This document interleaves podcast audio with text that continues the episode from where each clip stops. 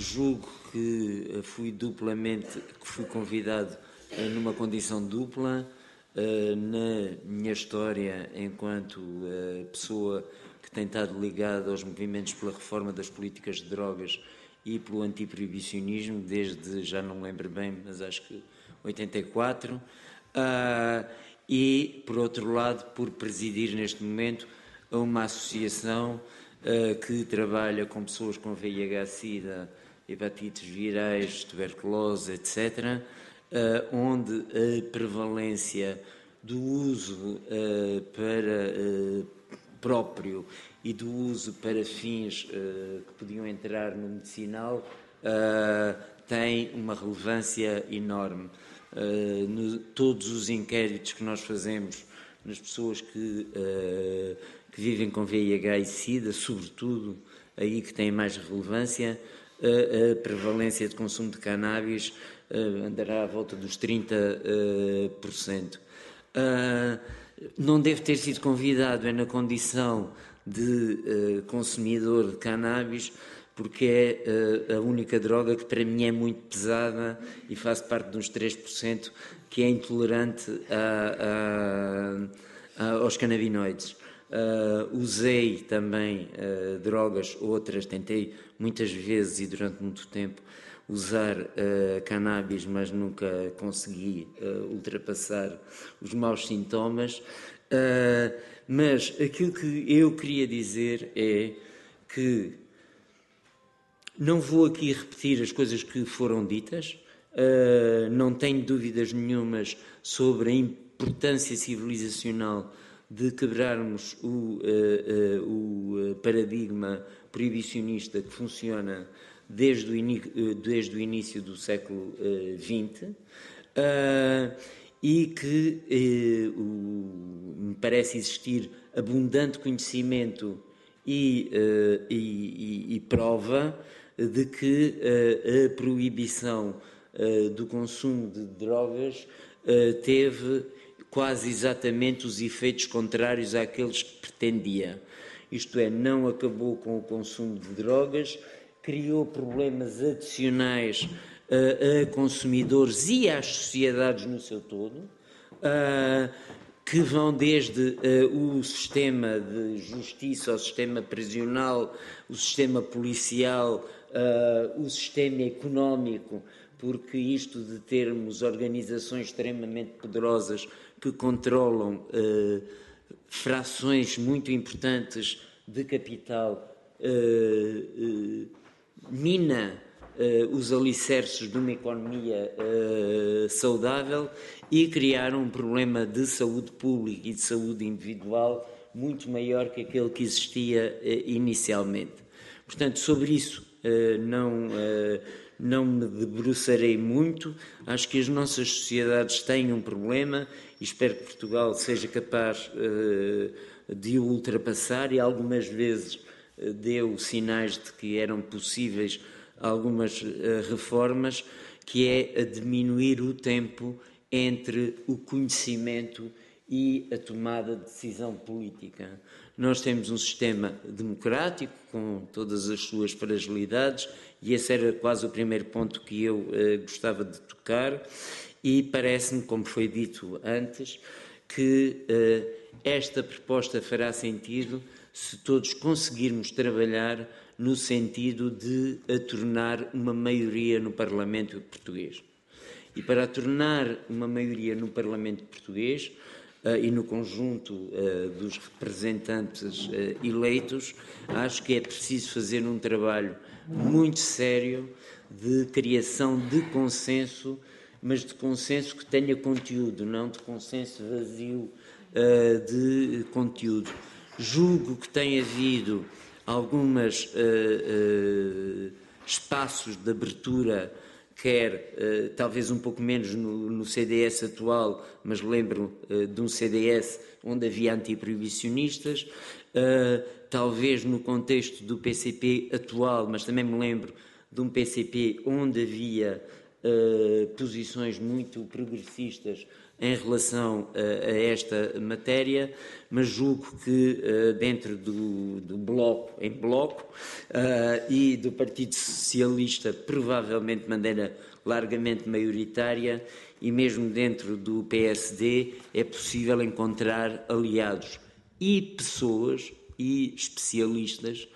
de áreas mais próximas do PCP e uh, dos conservadores mais à direita que uh, possam assumir posições, estas posições individualmente. Julgo que esse trabalho de transversal, de consenso transversal, vai ser essencial para as hipóteses de uh, sucesso. Depois, dentro do grupo uh, dos adeptos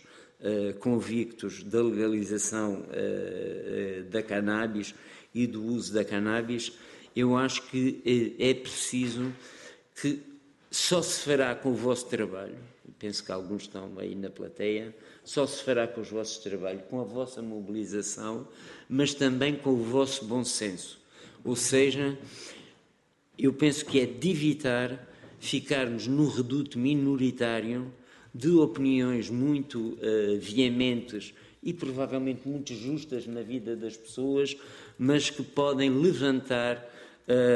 receios e, uh,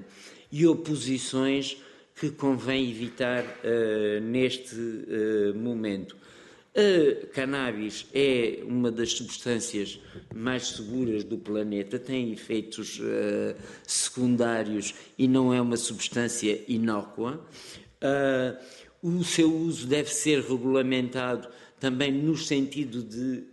em que é que uh, o consumo de cannabis pode impedir a condução de veículos ou uh, outras coisas, e é preciso ser muito claro nesse sentido, de não pôr uh, em risco uh, outras, outras partes da, da, sociedade, e penso, se me lembro, reparem, eu em. Eras tu que querias em 92? Sim, Pronto.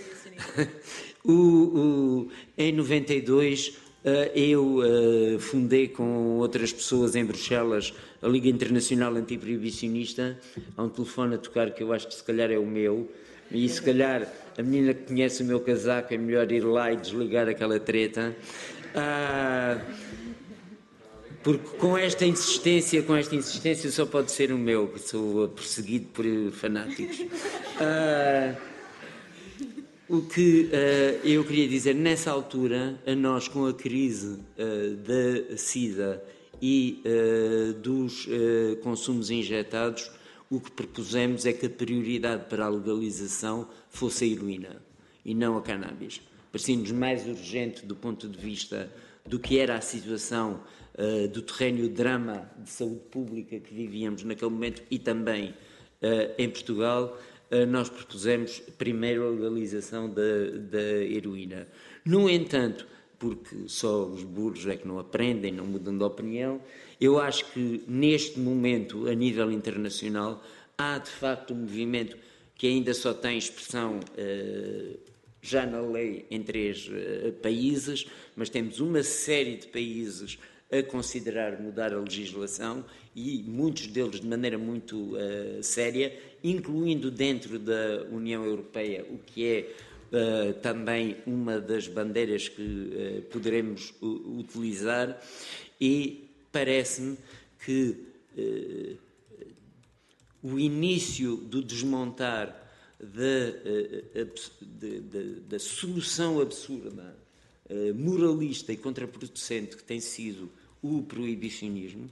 E o proibicionismo não afeta só as substâncias ilícitas, nós poderíamos ir a, a, outras áreas, incluindo a proibição de relações entre pessoas entre o mesmo sexo, que parece que já foi ultrapassada, mas não foi há muito tempo e, em alguns sítios, ainda está a ser implementada com mais rigor uh, do que uh, uh, anteriormente. Parece-me que é mesmo uma uh, questão civilizacional e que podemos ter uh, um mundo, uma sociedade melhor se conseguirmos ter sucesso uh, nesta iniciativa. Portanto, aquilo que no, enfim, nos nossos parcos recursos estamos disponíveis é para fazer parte desta construção uh, de uma maioria uh, política e uh, social, levantando o mínimo de resistências possíveis. Claro que haverá sempre resistentes e uh, reacionários no sentido de reagir ao que uh, é, é novo, mas é bom não criarmos inimigos que não são necessários. Uh, e nesse sentido, o nosso discurso tem que ser coerente, baseado no conhecimento, não escamoteando nada e digamos assim, apesar de para algumas pessoas chegarem mais ou menos ao paraíso com o consumo da, da cannabis, não dizer que a cannabis vai ser a salvação do mundo uh, e o paraíso na Terra para, para todos. Uh, acho que uh, perderíamos. Estou mesmo a terminar. A segunda coisa, eu não tenho a certeza, e fui apanhado também um pouco de surpresa, que haja condições nesta legislatura para conseguir uma maioria. Se tal não for possível, como penso que eventualmente não será possível nesta legislatura, mas é uma coisa que aí os comitês uh, centrais ou sociais, etc., hão de uh, discutir, era muito importante que se começasse a criar o consenso para, na próxima legislatura, conseguirmos uh, a aprovação. Portugal precisa de estar na vanguarda Uh, e temos o exemplo da descriminalização, do scale-up das propostas, de, de, de, das intervenções da redução de riscos, etc. Temos que reconhecer que depois de termos estado na vanguarda do mundo e ainda estarmos a viver à custa desses louros, que basicamente a partir de 2003 entramos numa estagnação de não reformismo que me parece que é ainda muito pesada. E eu diria que neste contexto político e naquilo que esperamos no futuro pode ser um momento para Portugal se projetar de novo como um país que está na liderança dos direitos humanos, do melhor conhecimento, das políticas racionais não baseadas no preconceito e no medo, e por isso disponível para uh, todos vocês, embora sendo já muito velho. Uh, ah, uma coisa que ninguém praticamente sabe. Portugal acolheu, no início do século XX,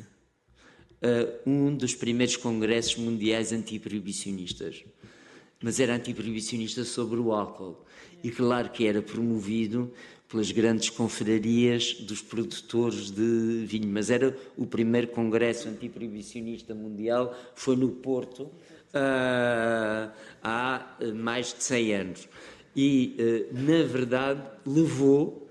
à desmontagem da política absurda escolhida pelos Estados Unidos com o proibicionismo do álcool, que teve todas as consequências que nós uh, conhecemos e que agora se repetem e de uma maneira que não é menos maléfica do que foi o período do proibicionismo uh, do álcool. Obrigado.